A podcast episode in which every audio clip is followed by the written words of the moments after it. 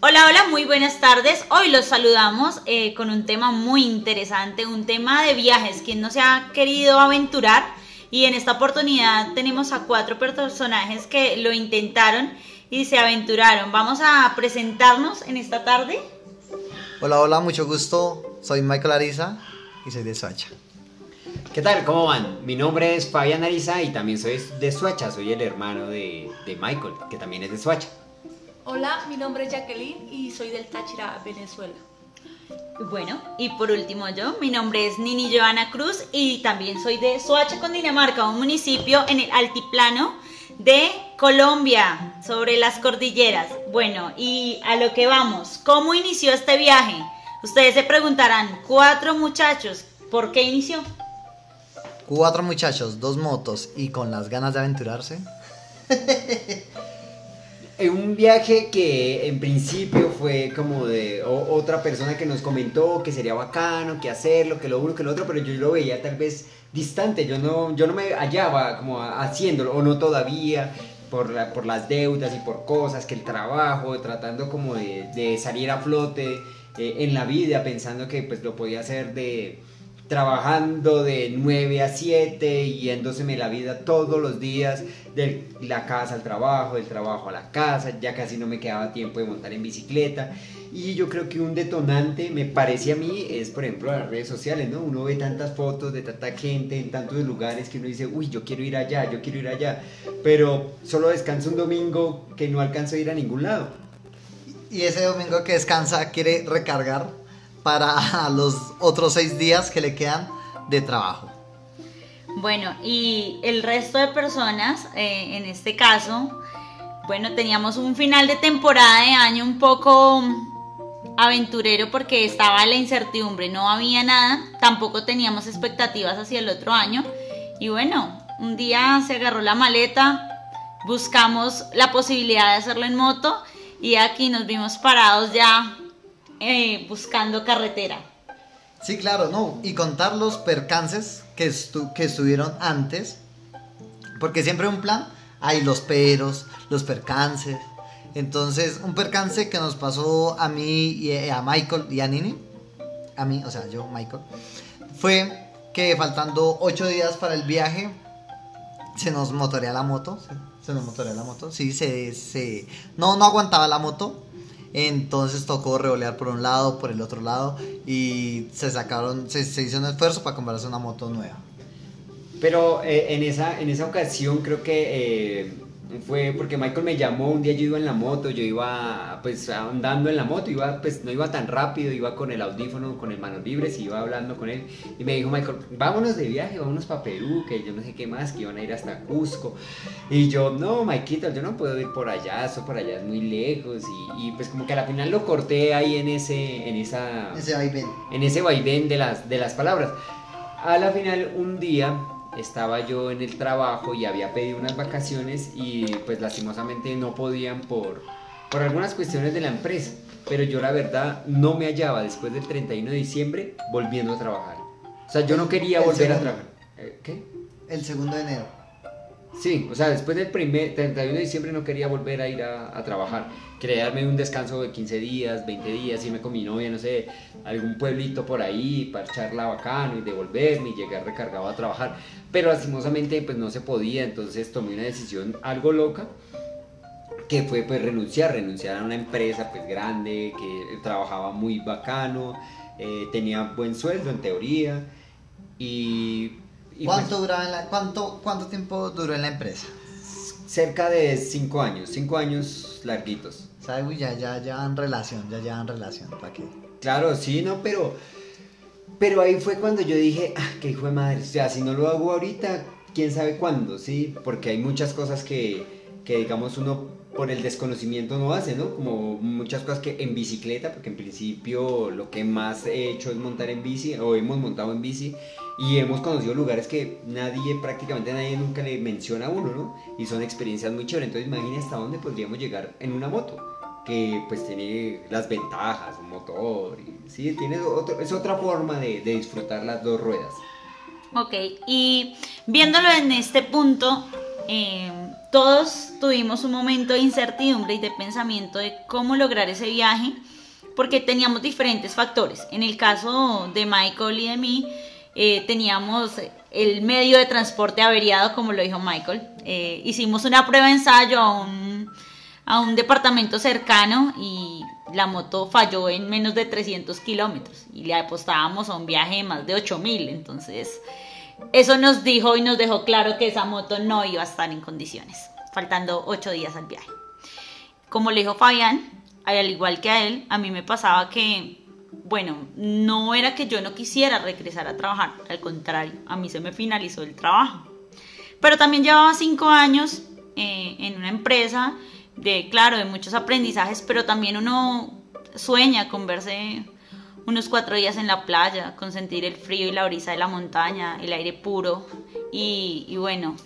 Y la, el otro factor muy interesante era que teníamos un riesgo, eh, no porque lo quisiéramos así, sino porque las condiciones adversas, eh, como Jackie lo dijo, ella es venezolana, y no por situaciones propias de nosotros, eh, pues lastimosamente ella no tenía pasaporte, no porque no lo quisiera tener, sino por las condiciones que todos sabemos que cuenta su país. Entonces, pues vamos a abrirle el paso a Jackie para que nos cuente un poco del tema, de esa incertidumbre, de esos nervios y bueno, cómo se subió a este viaje.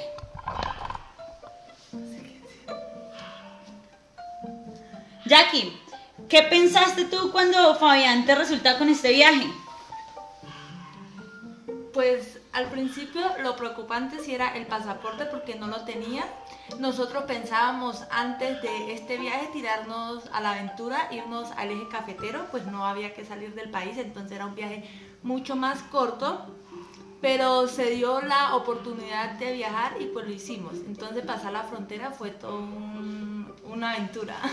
Las fronteras. Las fronteras, porque fueron dos. Y, y- e incluso que estábamos con Jackie y fuimos a, la- a la- a las embajadas de los países, decirle, no, vengan, necesitamos, como que no, y nos dijeron en Ecuador, claro, sí, ustedes pueden hacerlo, pero tienen que pagar una visa que valía eh, un millón de pesos, pues imagínense, o Sí, un monto en dólares, ¿no? un monto en dólares, porque pues es Ecuador.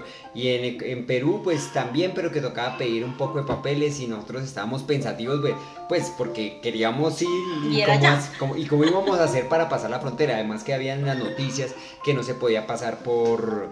por por, por, ¿cómo es que llama? Por Ipiales, por la frontera de Ipiales, que no se podía Porque pasar era más complicada. que era más complicada esa. Y ahí es donde aparece eh, como que las ganas de viajar lo empujan a uno a buscar las soluciones. Entonces un amigo nos dijo eh, que él conocía una parte y unas personas que era no por el lado de bajar por Cali, sino bajar por Neiva y pasar por la frontera de la hormiga Putumayo. Entonces él pues nos, nos brindó su ayuda y las personas que conocía nos brindaron la ayuda para poder hospedarnos dos días, que fue en Tesalia Huila y en Mocoa, ah no, en Villagarzón Putumayo, sí, Villagarzón. Villagarzón, Huila y, y- Sí, el otro es en el Putumayo. En el Putumayo, sí. Y entonces estábamos ahí, ahí teníamos todos pues nuestros, nuestros celulares que podíamos acceder, llamar, preguntar. Y en, en la frontera, ah no, en, Moco, en Mocoa, no, ¿cómo es que se llama Putumayo? Mocoa, Mocoa. Que nos encontramos un chico que nos agregó a un grupo que era de viajeros, ya que nos ven, eso es chévere, ¿no? Porque usted lo ven, ven eh, varias personas en motos, con un poco de maletas, pues la gente se acerca a preguntar, a decir cómo están, para dónde van. Y el señor también era viajero y nos agregó a unos grupos que nos sirvieron bastante después en la ruta. Además, también ese factor ahorrativo, como lo dijo Fabián, gracias a un muy buen amigo, de hecho publicista, si alguien escucha este podcast, es un gran publicista si necesita algo.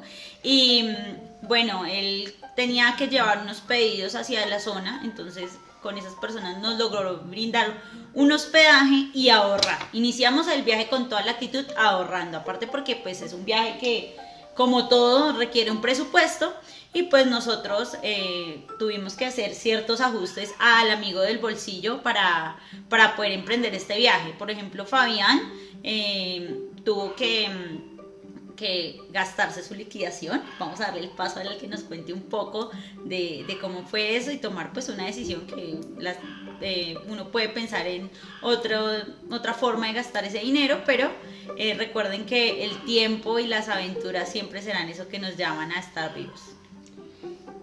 Eh, la, la, decisión pues ya estaba tomada de ir al viaje, de hecho cuando arrancamos de aquí de Soacha pues tenía creo que 100 mil pesos prestados, entonces pues no, plata no había, entonces tenía que esperar yo a llegar a, a Mocoa, que era el último pueblo grande donde podía tener un cajero en Colombia para poder retirar algo de dinero que era que me iba a servir para la, pasar las dos fronteras, porque ya pues la tarjeta de débito no me iba a servir ni en Ecuador, ni en Perú, ni en ninguno de esos países. Y estábamos allá eh, en Mocoa yo esperando a que me consignaran la liquidación y bueno, cuando me liquidaron pues eran seis años, habían, pues era una plata, no mucho, pero considerable. Pero yo dije, pues madre, pues no, no, no tengo sino esta vida y, y, pues quiero ir a aventurarla, quiero ir a conocer y ya veremos qué pasa cuando vuelva. Sí, en este momento, por ejemplo, estoy emprendiendo otras cosas, otros proyectos que la verdad no he querido volver a trabajar, como volver a sentir el encierro del trabajo, de trabajar de 9 a 7 y corra para allá y corra para acá. Entonces el viaje sí me cambió mucho, algunas perspectivas o, o pude cambiar de mucho ambiente que me facilitó mucho la vida hoy en día. Sí, claro. Igualmente no es eh, coger la maleta, eh, la moto y aventurarse porque uno que no está enseñado a hacer este tipo de viajes, hay que la indumentaria. Y lo aprendimos un montón, porque aunque tratamos de ser lo más em, percatados en las cosas que teníamos que llevar, eh, luego de medio viaje nos dimos cuenta que la mitad de las cosas que llevábamos no eran tan necesarias y que estaban ocupando espacio. Sí. Ropa importante que llevar para el frío y para el calor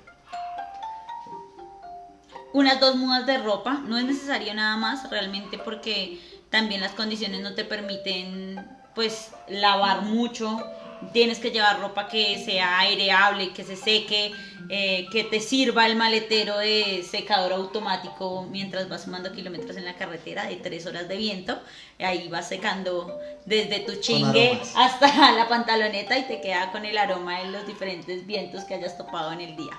También em, en indumentaria, bueno, súper importante eh, los aislantes térmicos. Hace unos días hablábamos con Jackie de las cosas importantes que, que pensábamos cada uno de qué era importante para llevar. Y bueno, ya nos mencionó la carpa y yo creo que eso fue el salvavidas total. Porque cuando no hay eh, para un hospedaje en un hotel o para economizar, la carpa es, es tu casa, o sea, lo es, lo es todo, ahí te, te conservas. Entonces sí, eh, como lo, lo, más pertinente. ¿Qué otra cosita se nos escapa que sea importante llevar? Pues, bueno, pues, pues, también como las ollas de cocinar, ¿no? Porque también eso también pues, nos sirvió. Aunque las laticas de aceite, de, del atún para cocinar cuando se podía y no teníamos también para ahorrar más dinero y seguir viajando. Porque nosotros empezamos el viaje, ¿no? Ahorrando pues bastante, que cocinamos en el desierto de la Tatacoa, llevábamos una olla llena de arroz, otra llena de pasta y tal vez un atún y pues con eso pues usted necesitaba era llenarse y pues seguir avanzando. Pero pasando la frontera, nomás el primer, la primera estocada que nos dio un país extranjero, Ecuador, aunque pues es un país cercano porque pues tenemos las mismas raíces, nos trató bastante bien, ¿no? No habíamos almorzado, llega alguien, nosotros cambiando la moneda y nos dice, muchachos, ¿para dónde van? ¿Qué hacen? ¿Qué no hacen?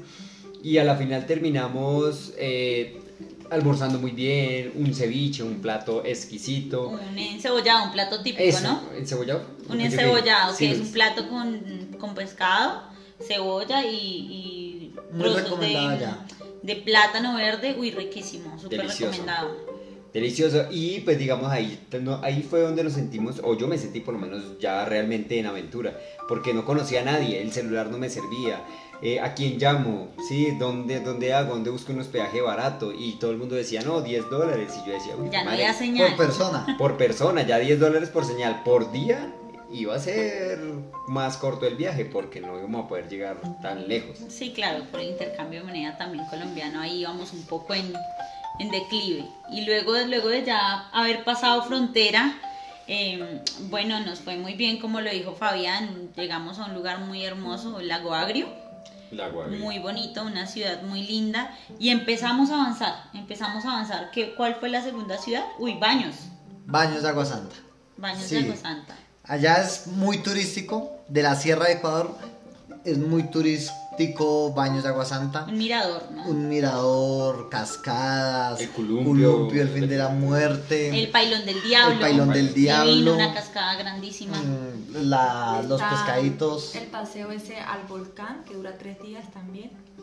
Ah, sí, que no- sí, a que le guste la aventura trekking y para, trekking, sí, para claro. ir a llegar hasta el, al- el volcán. Si es del árbol, la casa, la casa del árbol, el, el mirador del árbol, uno puede en el columpio alcanzar a ver si está despejado el cielo, el volcán. Entonces es una muy buena opción, pues para un lugar turístico. De hecho, allá encontramos un- una pareja de moteros que se pegaron una escapada de ocho días. De y ocho llegaron días. allá y se iban a quedar, o sea, no, un super plan, o sea, Súper. Sí. ese es, ese es buenísimo, una ciudad súper recomendada. Y de ahí ya como que queríamos calentarnos. Sí, pero bueno, las ventajas de, de viajar en moto es que se ajusta a tu presupuesto. No es como eh, San Andrés, que siempre salen los mismos planes. En cambio, que si tú tienes una moto y tienes 100 mil pesos, alcan, digamos, de Suacha, puedes ir a Girardot, echar piscina, río y devolverte y la pasas uno a. Ah, O si tienes 5 millones, puedes ir Chile. No, no, Hasta Chile, Chile Argentina. tan lejos. Eh, Argentina, pero ahorrando así como ahorramos nosotros, creo que lo hubiéramos logrado. Sí, claro, porque la moto, bueno, primero son dos puestos, ¿no? Y dependiendo de la moto que tú tengas también, em, la capacidad, digamos, la moto que lleva Fabián y Jacqueline es una moto super eco, o sea, es una moto que, que si tú la llevas a una velocidad promedio no muy alta, esa moto le rinde la gasolina. Y es que nos dábamos cuenta porque le rendía el doble. ¿Cuántos kilómetros llegaste tú a hacer, Fabián, con esa moto tanqueada en carretera? Como 450. Imagínense, Fabián iba en una FZ y nosotros íbamos en una KTTR 200 y pues, nos doblaba, nos doblaba total en, en la capacidad que le daba la moto. Una moto económica, también partiendo de ahí que no se necesita una moto muy sofisticada para llegar a viajar, sino que desde unas 150, inclusive encontramos hasta una boxer, ¿no? Boxer Las 100. ganas.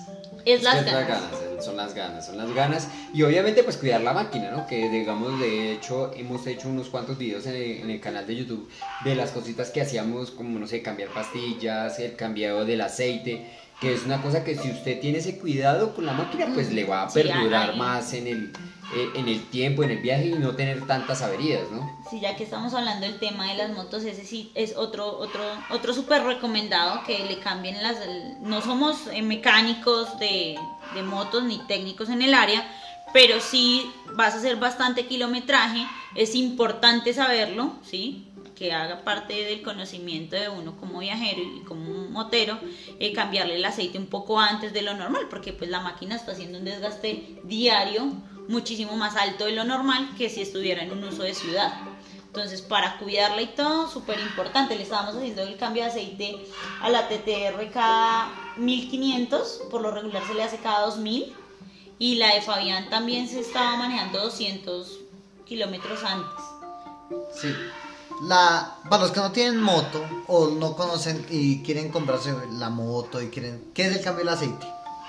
El cambio del aceite simplemente es que es, eh, pues digamos, yo de mecánica no sé, yo la verdad no entiendo, no sé de como tal técnicamente, pero simplemente que al accionar el acelerador, pues llega y se mueve el pistón y el pistón, pues digamos, eh, incluye aire y gasolina y eso genera la chispa, que es lo que mueve el motor, que es la energía que mueve el motor. Entonces eso tiene una fricción, todos esos materiales y todo ese sistema de cambios, todo tiene una fricción y si no está lubricado, pues imagine metal con metal se va a rayar súper fácil.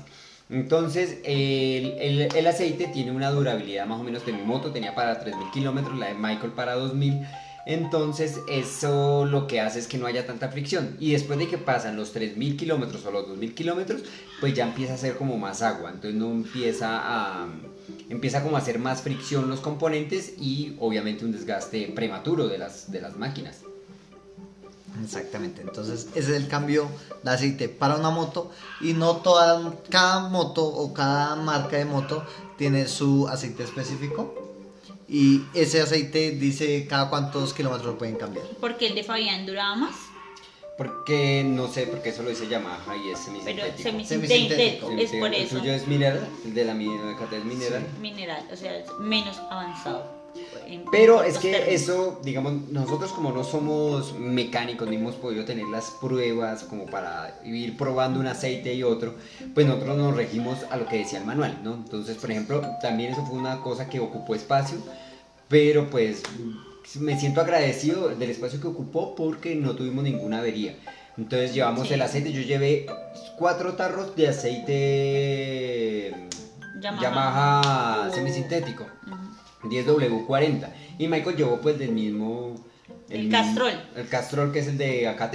Con eso no tuvimos ningún problema. Llevé yo los filtros de aceite, filtros de aire, entonces no tuve problemas para ir y conseguir X y Y cosas. Incluso llevamos hasta las pastillas por si los frenos o algo. Eh, de pronto un poco precavidos si de pronto nos escucha algún motero irá eh, exagerado. Bueno, también era nuestra primer gran aventura y, y bueno, pues también en, el- en la incertidumbre de que nada falle, uno quiere pues ir lo más seguro y también creándole eh, a la máquina el menor desgaste posible. Otra cosa importante del viajar en moto o en un vehículo es la gasolina y el cambio de los precios de gasolina en los diferentes lugares. Digamos, en Ecuador hay una gasolina a un precio estándar que era uno- 1.85, Un 87. 1.87. Pero ya, digamos, a- cuando llegamos a Perú, llegamos a pagar gasolina de 16 soles, que es más o menos 16 mil 16 mil Mil pesos pesos. colombianos, será más cara que acá en Colombia un galón de gasolina.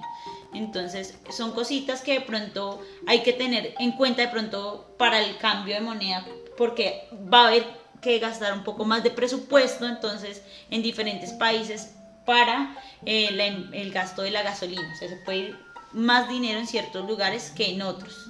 O sea, pues se puede recortar en, en alimento, pero sí de pronto se aumente en, en la gasolina. Pero yo creo que, por ejemplo, nosotros gastamos mucho más en Perú que en Ecuador. Y en Perú es mucho más barata la comida. Pero el, el- la gasolina era lo que nos tenía desfalcados. Porque, claro, cada tanqueada eran 35 soles. Lo que yo aquí tanqueo la moto, o, bueno, usualmente 24 mil pesos, o sea, 24 soles. Entonces, Y en acá. dólares cada- serían, era, no, pues es que en, en dólares cuánto se iba, como... eh, un, dos dólares. cinco. Do- a mí se me iban tres. A mí se me Más, iban tres dólares. imagínense, o sea, era... era Tres nosotros- dólares, cuatro cuando estaba muy vacía. Para tanquear era completo, era como 4.30. Cuatro, 4.30 dólares. 4.30, 4.30. 4 por 3, 12, sí, no, no a ni 20 mil pesos. No da ni 20 mil pesos. Entonces, eso, eso porque digamos ya en la parte de Perú, digamos, dicen que la gasolina es de menor calidad, pero pues yo la verdad no sé cómo medir eso. Pero sí, cuando veníamos en el desierto, ya hubo un punto que la moto hizo como 350 kilómetros nomás con el galón lleno, porque la llevaba así tal vez sobreesforzada en revoluciones, iba apretando mucho el acelerador, íbamos con viento en contra, que eso también Consume más. consume más gasolina, exactamente. Sí, claro, porque, bueno, también son los diferentes factores. El, el- para cuando se va a Perú, eh, hay que atravesar un desierto. De hecho, Perú tiene muchísimo desierto, es todo, tiene una gran fracción del desierto y los vientos, pues como, como ya lo dijo Jackie y Fabián, hacen que, que el gasto sea mayor. Entonces sí, definitivamente hay que tener un poquito de colchón para esos lugares, eh, porque se puede ga- llegar a gastar un poquito más. Y en Bolivia, en Bolivia la gasolina, dicen, no hemos ido a Bolivia aún, pero dicen que es cara, que cobran por litro y no por galón. Si es por litro, sí debe salir por un montón. Bueno, otro tema importante que hayamos tenido en, en el viaje, eh, la zona costera, tengan mucho cuidado con su moto, la sal del mar, eh, para que lo tengan en cuenta, hay que estar limpiando constantemente las motos. Y bueno, Fabián, ¿qué otro tema que de pronto se nos escape? Eh, pues la verdad yo creería que fuimos unas personas, unos viajeros muy afortunados, no tuvimos ningún percance, pero siempre hay que ir como con la precaución del caso. Por ejemplo, en, en nuestro caso fue que lo aprendimos ya lo último del viaje, que fue madrugar en las rutas complicadas, Sí, ese es porque, porque siempre terminábamos, empezamos a planear el viaje que íbamos a salir a las 6 de la mañana y salimos a mediodía. Y casi todos los días salíamos a las 8 de la mañana, 9 de la mañana cuando íbamos a madrugar y días que nos cogió mediodía. Y digamos, eh, mucho- tuve como que dos sustos porque salíamos después de almorzar, imagínate que uno lleno, que iba con ganas de, de dormir. Y, y tuve un microsueño, incluso como que salí volando en un pedazo y yo dije, uy, hijo de madre. Pero eso que dices, yo me puse a analizar un poco el tema y deduje que era cuando estábamos en clima caliente. Claro. Porque no, la humedad era tan fuerte, digamos, de baños de agua santa nos fuimos para, para el triunfo, ¿no? Y esa humedad, o sea, nosotros somos de tierra fría, nosotros somos de cerca a, a Bogotá, de Soacha, lo que llamarían por acá Rolos, y pues realmente sí, el calor nos mató. Desde el primer día, llegamos al desierto de la Tatacoa, calor, salimos al mediodía.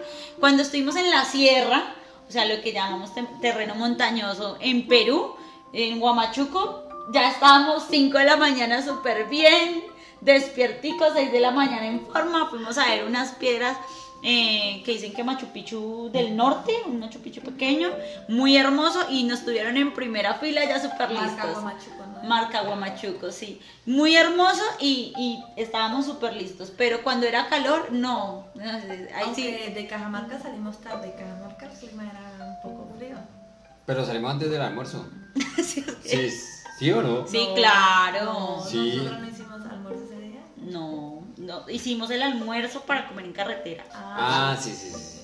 Algo curioso que pasó en la sierra de, de Ecuador, que donde parábamos nos decía aquí, súper confiados, tranquilos, y que por la playa, que con mucha precaución, pero nunca nos pasó nada por la zona costera ni por la sierra. Yo no sé por qué nos decían que por qué tener mucho cuidado en, en la playa. Lo que pasa es que siempre ha sido como, eh, o sea, se escucha en todo lado el estigma tal vez de lo, por ejemplo, la gente aquí que es de- del centro del país, de Bogotá, de Cundinamarca, y la gente que es de la costa como que son más acelerados, más agitados, más, como más, la otra moto. Eh, son, ¿qué íbamos a decir? Como Ah, bueno, un poco como que- más, em, sí, como un poco más extrovertidos, un poco más, Eh, la vida es un poco más movida, como... Más acelerado. más acelerada. En cambio, por ejemplo, si en, en la sierra pues todos son un poquito más calmados, todos dicen como que no, aquí súper frescos. Obviamente hay que tener Y cuidado. también no lo decían con las ciudades principales, ¿no? Sí, Con claro. las ciudades grandes, como, uy, cuidado porque ya eso es una ciudad grande, allá puede ser peligroso. También yo creo que es porque ellos estaban criados en esos en esos entornos de- que son más como de pueblo, que es un poco más seguro, hay menos inseguridad, menos cosas. Pero pues nosotros venimos de, de Soacha, que es un, pues, una ciudad pegada a Bogotá, la cual pues siempre está el una de mañana y tarde, ¿no? Entonces siempre hemos estado acá en el, Sí, en el aquí para allá y en el allá para acá. Vivimos en una ciudad, de pronto para que se contextualicen, de, de más de un millón de habitantes junto a Bogotá, una ciudad. Que también- prácticamente no hay diferencia, ¿sí o no? O sea, pues uno puede pasar la calle, está en Soacha, está en Bogotá, uno no entiende esa, esa situación. Como Homero. Sí, exacto. Muchos que, digamos, viven en Soacha trabajan en Bogotá. O sea, prácticamente usted ve el Transmilenio llevando mucha gente hacia, hacia Soacha, ¿no? Hacia Bogotá. Bueno, eh, esto es como un, un abrebocas de lo que usted puede realizar en vísperas de un viaje eh, para que se aliste, aliste maletas, aliste presupuesto. Vamos a, a decirles un poco como cuánto se nos fue, como para cerrar el día y que queden con ganas de viajar. Entonces, por pareja, más o menos cuánto fue el presupuesto. Pues yo tengo el presupuesto solamente cuando pasé a la, la frontera. Yo cambié 1.800.000 pesos en la frontera de, de, de Alamor. ¿Alamor? No. Eh, La de La Ecuador, hormiga. la de la, la, la hormiga, la hormiga Putumayo, yo cambié Lago Agrio. Lago Agrio. Yo cambié ahí 1.800.000 pesos que me sirvió para ir a Perú, volver y cuando cruzamos la frontera de Ipiales, cambiamos, ¿cuánto fue? ¿60 dólares? 60. Más o menos 60 dólares. Nosotros cambiamos un poquito menos. Cambiamos millón quinientos colombianos y Pero es de Suacha. Desde no No, no no, un millón quinientos se cambió en dólares, o sea en dólares y más los gastos colombianos que no creo que hayan sumado más de 100 mil pesos. eh, 100 mil de 100 mil de retorno. Bueno, contando que pues estábamos dentro del país y tenemos familia, ¿no? Entonces también unos plus. Entonces, pues este ha sido como el podcast del día de hoy. Haga cuentas, sume, multiplique y divida. Mire cuánto puede ahorrar, cuánto ya tiene. Si se quiere pegar una escapadita, pues realmente vale la pena, siempre valdrá la pena viajar y esperamos que haya sido de su agrado, que se animen a viajar y que nos sigan en nuestras diferentes redes sociales, Facebook, Instagram y nuestro canal de YouTube y que les guste este podcast. Bueno, muchísimas gracias y nos estaremos viendo, ya saben, búscanos en YouTube, en Facebook, también tenemos uno de, de, bicicletas que se llama Bike and Roll, ahí van a poder encontrar muchas otras cosillas más y muchísimas gracias por escucharnos. Sí, claro, muchísimas gracias por escucharnos y pongo mi, mi voz de locutor. Nuestras redes sociales son Nos Fuimos en Facebook, en Instagram Nos Fuimos y en YouTube también Nos Fuimos. Bike and Roll en YouTube y Facebook.